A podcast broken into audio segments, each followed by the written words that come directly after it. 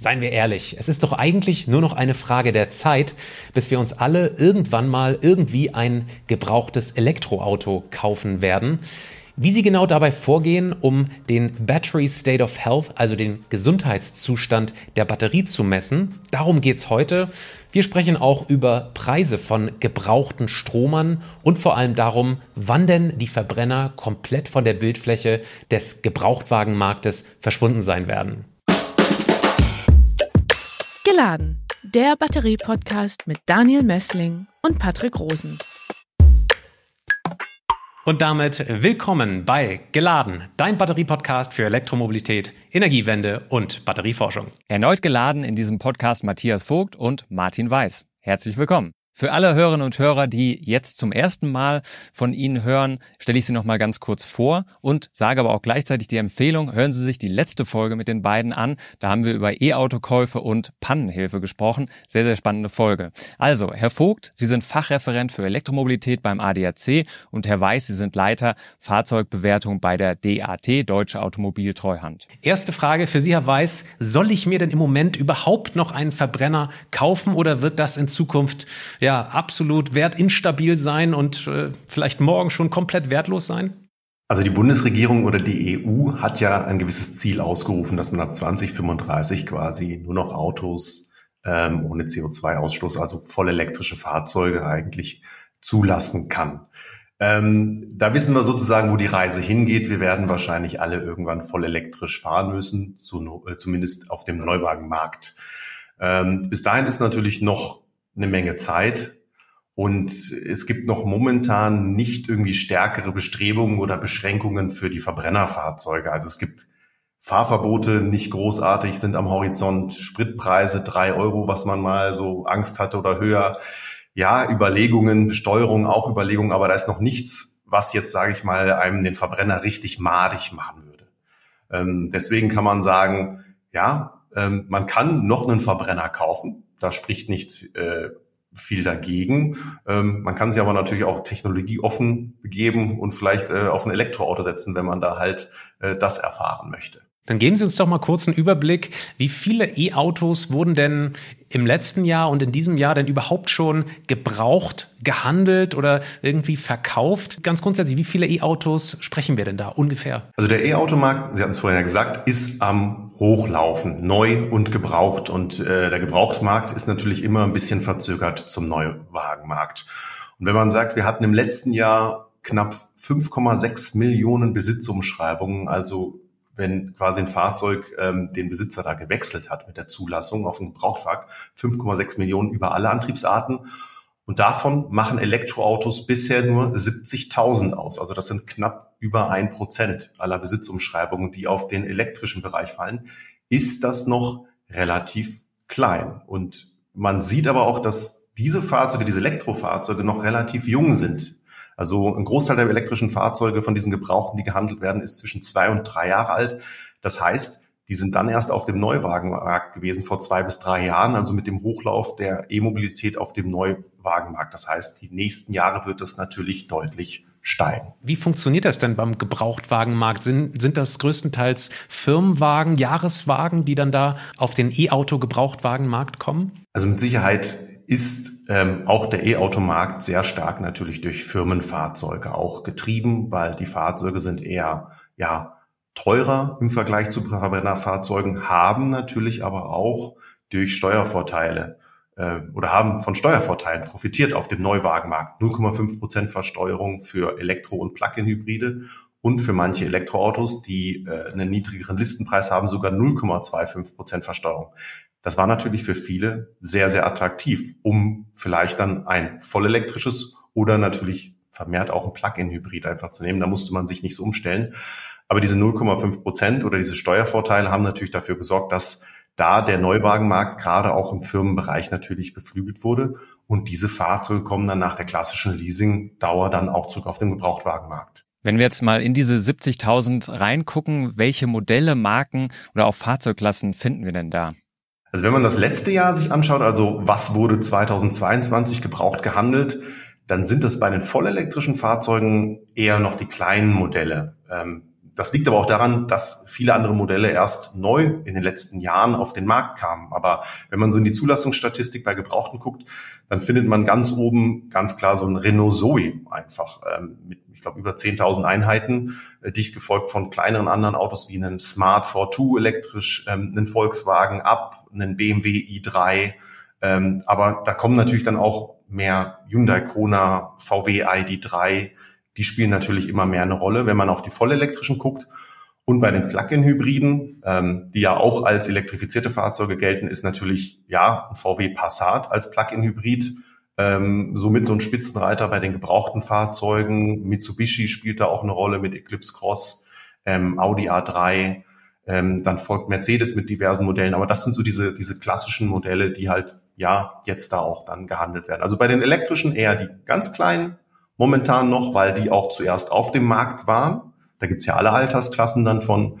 Und bei den Plug-in-Hybriden so eher die klassischen ähm, Dienstwagen. Wenn Sie jetzt mal den Gebrauchtwagenmarkt der nächsten Jahre, zehn Jahre vielleicht zu beäugen, ist es denn irgendwie zu erwarten, dass das irgendwann abrupt sozusagen äh, nach unten schnellt oder ist das so eine Art Ausfaden, so ganz weich, dass eher die Verbrenner mehr an Wert verlieren werden als jetzt zum Beispiel die E-Gebrauchtwagen? Naja, momentan sehen wir noch nicht, dass die irgendwie äh, an Wert verlieren, die Verbrennerfahrzeuge. Da gibt es momentan nicht so die Gründe für. Wir sind natürlich auf einem sehr, sehr hohen Wertniveau. Allein durch die letzten zwei Jahre, durch den Chipmangel, da hat sich das ganze Wertniveau ja nach oben verschoben bei Verbrennerfahrzeugen und Elektrofahrzeugen.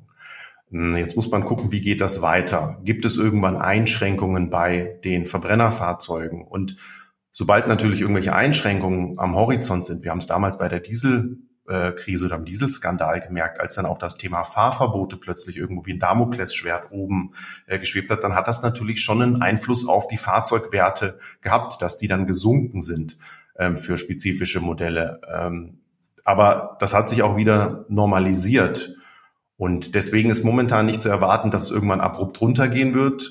Außer es gibt halt irgendwelche Regularien oder extrem hohe Spritpreise, die natürlich das ganze Thema einfach, die die Karten einfach neu mischen. Wie ist denn Ihre Prognose für den Gebrauchtwagenmarkt für echte Elektrofahrzeuge für 2030? Naja, ähm, die Prognose ist, die E-Fahrzeuge sind seit 2020 massiv gefördert worden. Also das hat, hat man ja direkt auch in den Neuzulassungen gesehen. Ähm, die BAFA hat da natürlich einen großen Anteil gehabt.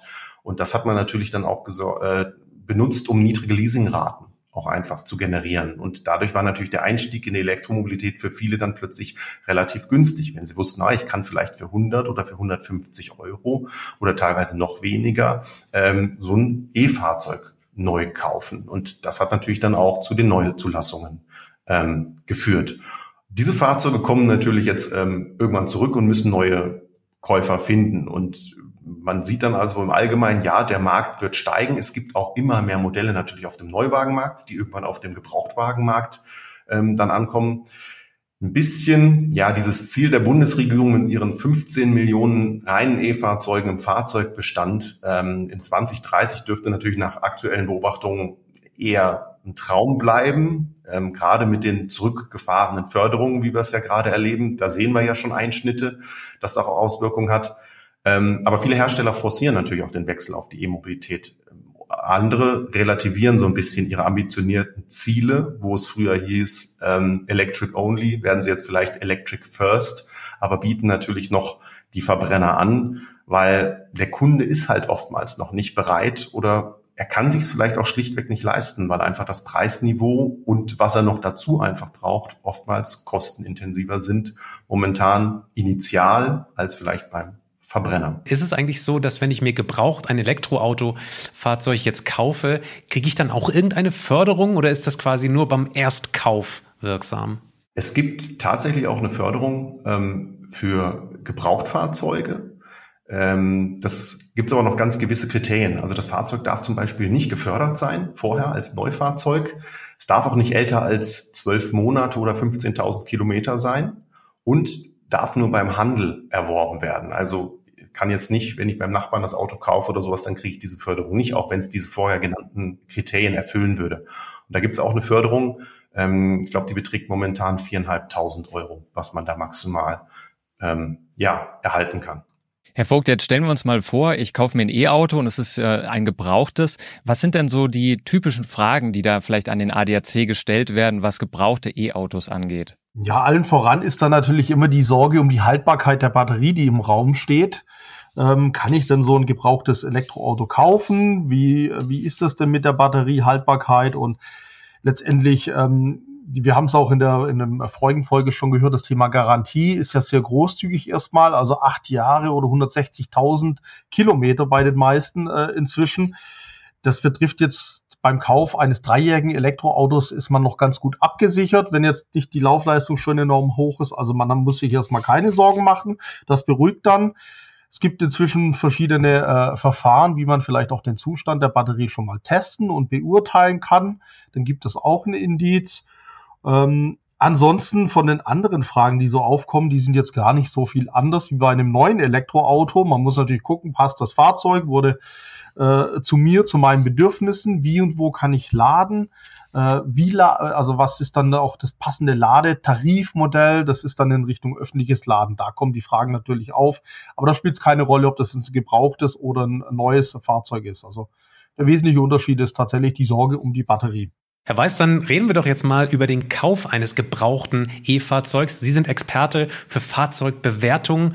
Wie mache ich das als Käufer, als Verbraucher? Wie gehe ich da ran? Was gibt es da vielleicht für Tipps, was Sie sagen können? Auf jeden Fall bei der Batterie Folgendes beachten oder so? Das ist dadurch, dass die Batterie natürlich wie man vermutet, das teuerste Bauteil bei einem Fahrzeug ist, wird da natürlich dann auch ein ganz großer Augenmerk dann drauf gelegt. Und wir wissen alle, die Batterie unterliegt einer Alterung. Der Zustand kann sich ändern, je nachdem auch, wie ein Fahrzeug vorher behandelt wurde.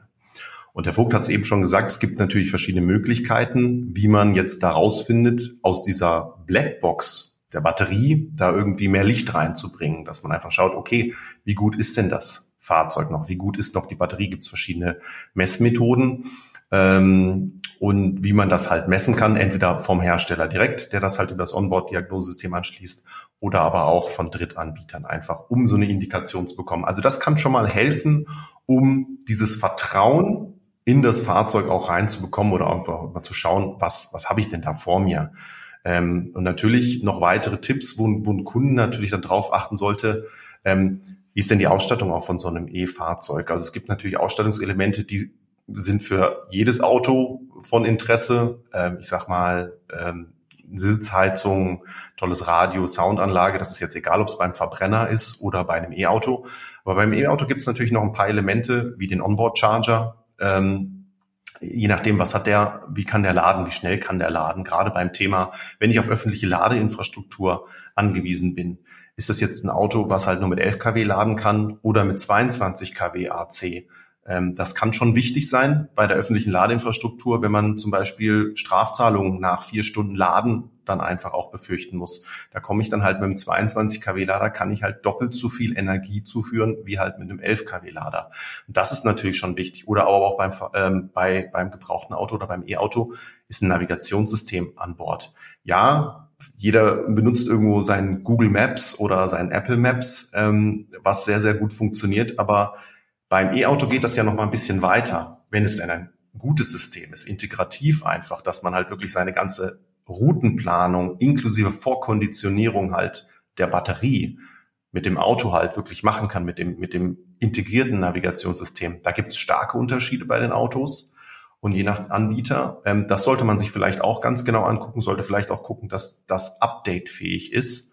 Ähm, das könnten so Punkte sein. Ähm, und ähm, natürlich beim E-Auto, ich finde immer das Thema Sitzheizung und Lenkradheizung kann ganz spannend sein, weil wenn man zum Beispiel ein bisschen Reichweitenangst hat, könnte man äh, die Heizung vom Innenraum ein bisschen runterdrehen, aber dann Sitzheizung und Lenkradheizung noch mal ein bisschen höher machen. Das hilft dann auch schon mal ganz viel. Mhm. Ja, ganz spannend zu hören, welche Aspekte da bei Ihnen eine Rolle spielen. Das mit dem Onboard-Charger fand ich jetzt ganz, ganz interessant.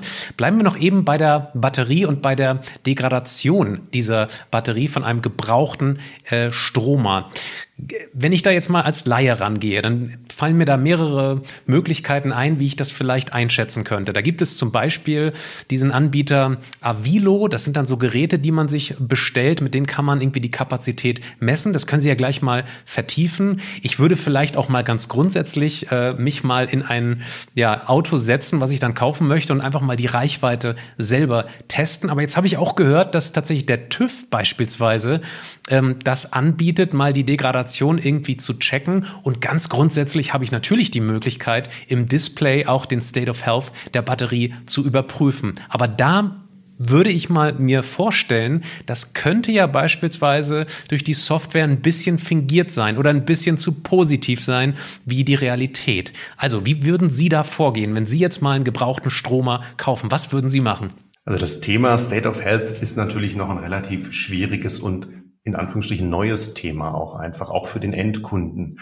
Er weiß ja noch gar nicht, wie ist das einzuschätzen? Was bedeutet das überhaupt einfach State of Health vielleicht von 88 Prozent, ähm, der da irgendwo ausgegeben ist? Ähm, Schwierigkeit hinzu ist natürlich auch, es gibt keinerlei Standards. Wir haben gerade gesagt, äh, verschiedene Anbieter, äh, die haben alle andere Verfahren. Einer steckt's dran, einer misst es irgendwie anders ähm, und greift andere Daten ab. Da hat natürlich kochten viele ihr eigenes Süppchen, aber da gibt es keine Standards. Und je nachdem auch, wenn man ein Fahrzeug halt vielleicht vorher, sage ich mal, heiß gefahren hat, ähm, auf der Autobahn schnell geladen hat ähm, und draußen ist vielleicht die Temperatur 10 Grad kälter noch als am Vortag, kommen andere Werte raus, einfach bei der State of Health Messung. Das macht es so ein bisschen schwierig. Ähm, eine Indikation kann natürlich immer geben, ja, eine Probefahrt auch einfach, was steht denn da auf dem Display noch, wie viel Reichweite ist. Äh, schwierig ist natürlich dann unter allen Bedingungen dann so ein Auto auch mal leer zu fahren. Stimmt denn das, was auf dem Display ist, auch wirklich in der Realität überein? Oder lügt mich das Fahrzeug die ersten Kilometer äh, an und wägt mich in Sicherheit und am Schluss geht's rapide runter? Äh, haben wir ja beim Verbrenner auch oftmals gehabt, dass das letzte Viertel dann im Tank doch irgendwie schneller vorbei war, als man sich das ausgemalt hat. Ähm, also da sind wir, glaube ich, noch nicht bei der Weisheit letzten Schluss einfach angelangt, wie man das machen kann. Also man sollte immer schauen natürlich, okay, was hat ein Fahrzeug vielleicht neu mal für eine Kapazität oder für eine Reichweite gehabt? Kann da einen gewissen Abzug machen und dann sollte man schauen, ja, wie ist es denn jetzt bei diesem Gebrauchtfahrzeug? Und es ist natürlich von Vorteil, wenn man zumindest irgendwo noch ein Zertifikat bekommt über den SOH, dann kann man wenigstens so ungefähr noch ähm, einordnen, ja, wo ist denn die Leistungsfähigkeit von der Batterie? Das Problem ist, Leistungsfähigkeit der Batterie heißt ja nicht immer nur, dass es auf die Reichweite bezogen ist, kann ja auch auf die Ladegeschwindigkeit oder irgendwas bezogen sein, dass es da auch Abzüge einfach gibt bei intensiver Nutzung oder wenn es einen gewissen Grad unterschritten hat. Das müsste man halt dann auch einfach ähm, ja teilweise testen, was natürlich dann immer hilft, von einem Anbieter für Gebrauchtfahrzeuge natürlich dann einfach diese Vertrauen schaffen in gewissen Zertifikaten, in erweiterten Garantien oder so. Also das ist das, worauf ich achten würde. Man redet immer nur über die Batterie. Bei einem Verbrennungsmotor heute können wir gar nicht reinschauen, wie lange der noch halten wird und wie abgenutzt der ist. Also ein paar Profis können vielleicht mal mit der Kamera oder sonst was machen. Aber auch hier da kauft man auch eine Blackbox, aber man fragt das, äh, hinterfragt das gar nicht, weil man ist gewohnt, eigentlich hält er und wenn er kaputt ist, kann ich ihn reparieren. Und dann sage ich, so ist es mit der Batterie im Großen und Ganzen auch. Eigentlich hält sie und wenn sie kaputt ist, ja, dann ist ärgerlich, dann muss man halt gucken, wie man die repariert. Vielleicht darf man es auch nicht überbewerten. Da wird sich natürlich mit der Zeit auch Vertrauen und Erfahrung bilden. Die kann dann wieder äh, ja, ein, einfach das anders einsortieren. Ich möchte aber noch anmerken, auch ein Elektroauto ist ein Auto und das hat noch ganz viele andere Komponenten als nur die Batterie und die sind auch relevant und da raten wir immer, lass doch das Auto mal angucken von Profis, macht Gebrauchtwagen-Check, ob beim ADAC oder bei anderen Prüfinstitutionen. Weil als Laie erkennt man nicht, hat das Auto mal einen Unfallschaden gehabt. Da reicht schon einfach ein Lackmessengerät, die ganzen Fahrwerkskomponenten, die Bremsen, die Reifen, den Zustand. Das unterscheidet sich überhaupt nicht bei dem Elektroantrieb von einem Verbrennerantrieb. Und das ist doch auch ein wesentliches ähm, Bestandteil des Autos, wenn man das dann kauft. Also nicht nur auf die Batterie achten, sondern das Generelle im Gesamt äh, im Überblick haben. Liebe Zuhörerinnen und Zuhörer, welche Erfahrungen haben Sie denn da gemacht? Schreiben Sie es uns gerne mal in die Kommentare. Auf was würden Sie genau achten oder welches dieser ja, Vorgehen würden Sie empfehlen, wenn Sie sich jetzt einen gebrauchten Stromer zulegen würden? Sie haben vorhin gesagt, Sie haben da schon so ein paar Tests. Haben Sie vielleicht auch Tests beim ADAC, ähm, wo die Batterien, also wie gut oder wie schlecht die Batterien der einzelnen Fahrzeuge sind? Also auch gerade was so die Degradation in Zukunft dann betrifft? Wir machen äh, Einzeltests, wir haben sogenannten Elektrodauertest. Wir fahren Fahrzeuge bei uns mit einer hohen Laufleistung. Das hat damals angefangen mit einem ähm, Opel Ampera über 200.000 Kilometern. Dann hatten wir einen BMW i3 100.000 Kilometer, einen der allerersten Nissan Leaf über 100.000 Kilometer. Jetzt sind wir in der nächsten Generation. Bis dato zeigen sich die Batterien sehr stabil, sehr äh, erwartbar, unauffällig ähm, wie bei der letzten Folge auch schon gesagt, es kann natürlich immer sein, es gibt mal einen Defekt, aber bisher ähm, überwiegend stabil. Wir haben jetzt aber nicht die Stichprobengröße, dass wir sagen können, dieser Hersteller mit dieser Batterie ist äh, negativer als der andere. Ich glaube, das muss erst die Masse am, am, am Markt dann zeigen.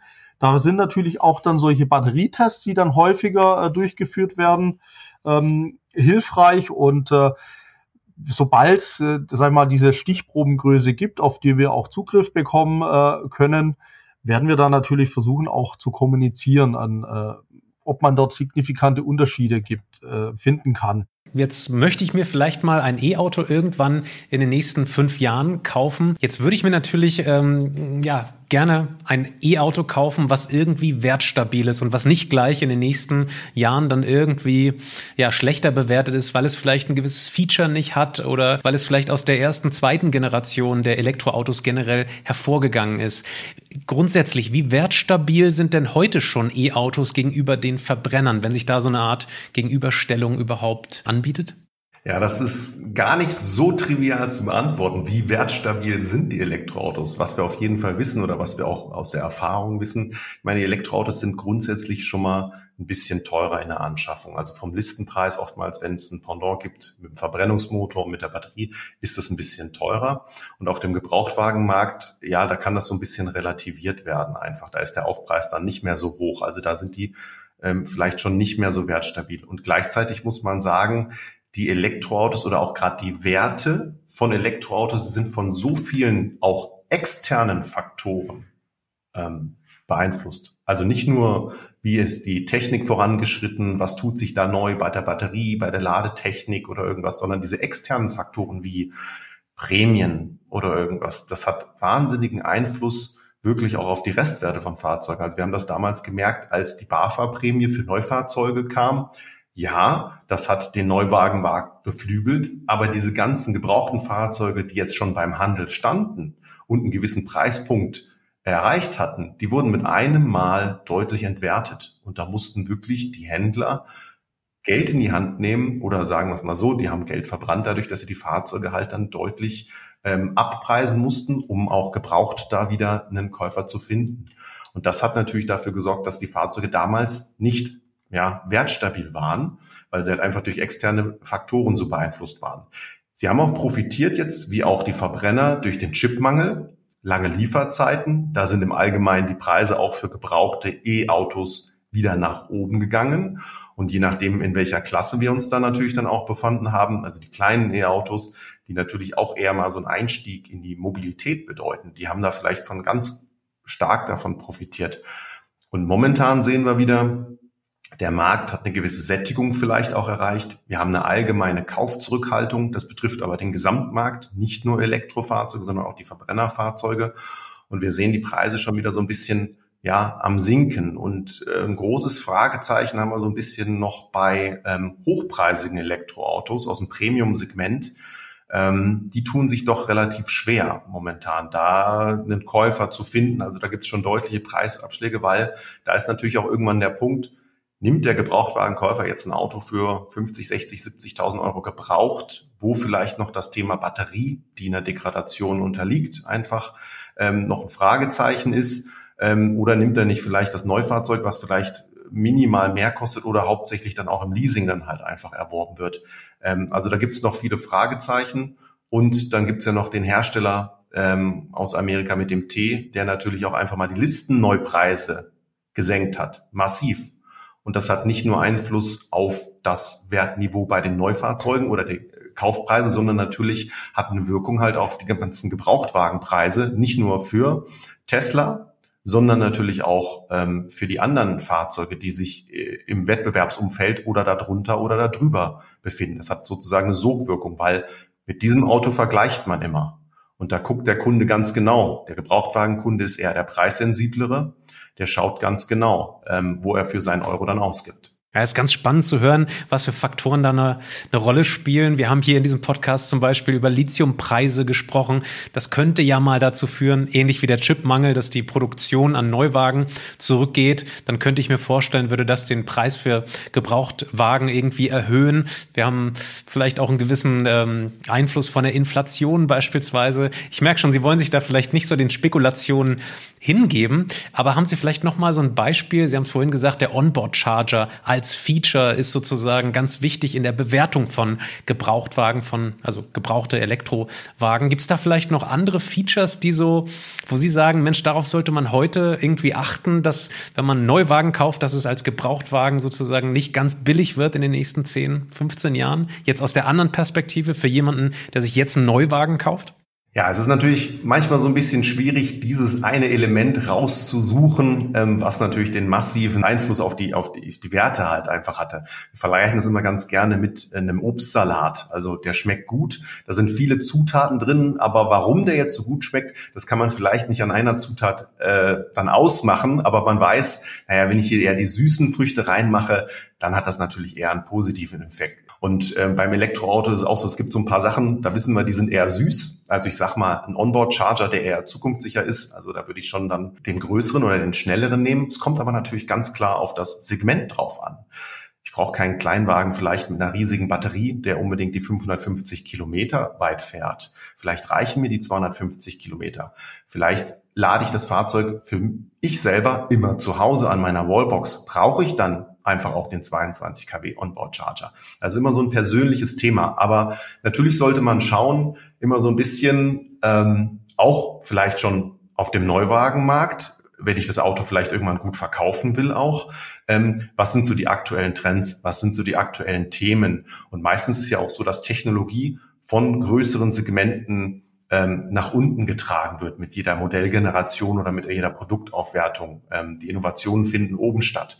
Und da sollte man sich vielleicht auch gucken, ah, was kommt denn da und vielleicht auch noch an den höheren ähm, Segmenten so ein bisschen orientieren. Aber ganz klar, neueste Trends sind natürlich so 800 Volt Technik, weil man einfach damit dann die Fahrzeuge deutlich schneller und auch länger schnell laden kann. Das ist ja auch so ein ganz äh, großer Faktor, wenn man sich die Ladekurven anguckt von Fahrzeugen, wo einfach dann die Effekte sind, dass die Autos nicht nur schnell laden zwischen 10 und 35 Prozent ähm, State of Charge, sondern vielleicht noch darüber hinaus.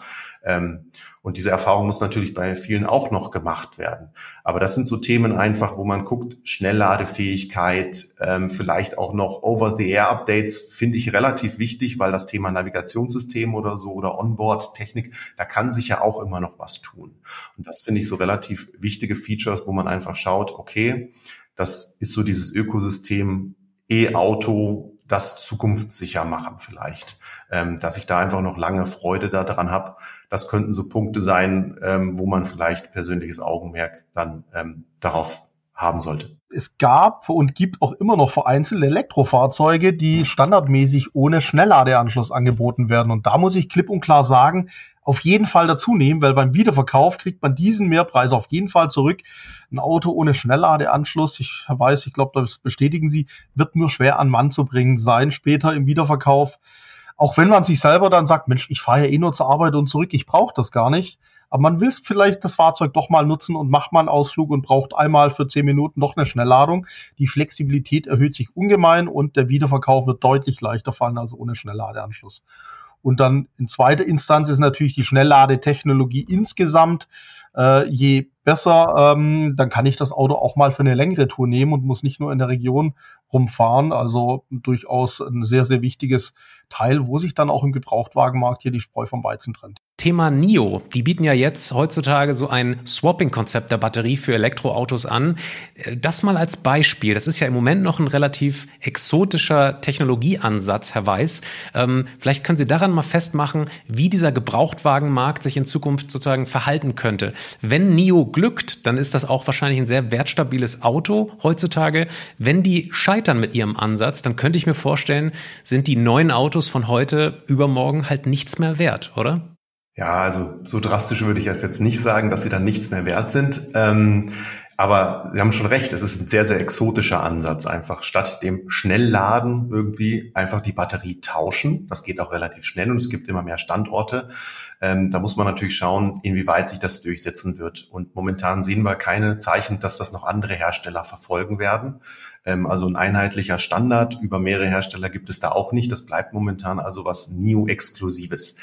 Es hat aber auch einen Vorteil kann es haben, dass man einfach sagt, okay, ich kann die Batterie relativ einfach tauschen, sollte mal irgendein Defekt dran sein. Oder aber auch einfach die Fahrzeuge dann später, wenn sie in ein Gebrauchtwagenprogramm vom Hersteller dann kommen, dann kann der Hersteller zum Beispiel sagen, naja, nach drei Jahren kaufst du bei uns ein Gebrauchtfahrzeug, hast du immer Anspruch auf eine relativ gute oder sehr gute Batterie, selbst wenn man nicht immer das Swappen machen würde, sondern einfach schon beim Initialkauf, könnte das natürlich sein, dass man mit einer relativ leistungsfähigen Batterie auch beim Gebrauchtfahrzeug ausgestattet wird, was per se natürlich positiv den Wert beeinflussen würde.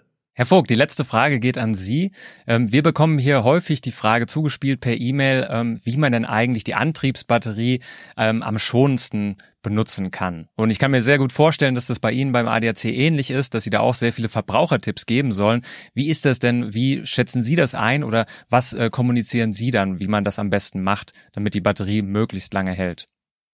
Ja, letztendlich greifen wir da auch auf die Erkenntnisse aus der Batterieforschung zurück und äh, im Markt bei den äh, Leuten, die sich dafür interessieren, ist ja schon bekannt und in den äh, Anleitungen der Hersteller, ähm, ähm, in der Bedienungsanleitung steht es auch meistens drin, man soll das Auto in dem Bereich bewegen, ähm, wo sich die Batterie wohlfühlt. Ähm, generell im oberen und unteren Batteriezustandsbereich ähm, wird der Akku am meisten gestresst, sage ich dann immer. Und äh, zwischen 20 und 80 Prozent oder je enger der Bereich um die Mitte herum, äh, ist, äh, fühlt sich die Batterie am wohlsten. Aber natürlich muss es in meinen Alltag auch passen. Und wenn ich mich auf eine längere Strecke begebe, dann lade ich natürlich auch voll, wird aber dann schauen, dass das Fahrzeug nicht allzu lange mit vollgeladenem äh, Akku stehen bleibt.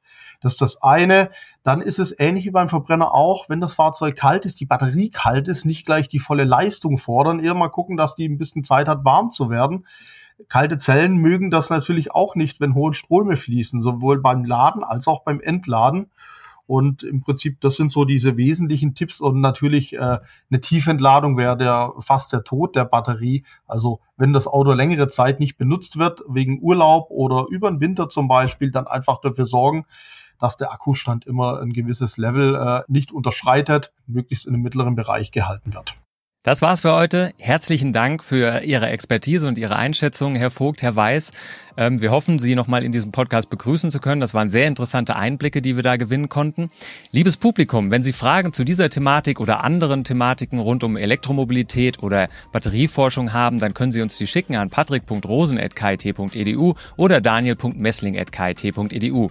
Machen Sie es gut. Bis zum nächsten Mal. Tschüss. Geladen der Batterie-Podcast mit Daniel Messling und Patrick Rosen. Dieser Podcast wird produziert vom Helmholtz-Institut Ulm, dem Exzellenzcluster Polis und Celeste, dem Center for Electrochemical Energy Storage Ulm und Karlsruhe, einer Forschungsplattform des Karlsruher Instituts für Technologie und der Universität Ulm. Außerdem unterstützen diesen Podcast das Zentrum für Sonnenenergie und Wasserstoffforschung Baden-Württemberg und das Deutsche Zentrum für Luft- und Raumfahrt.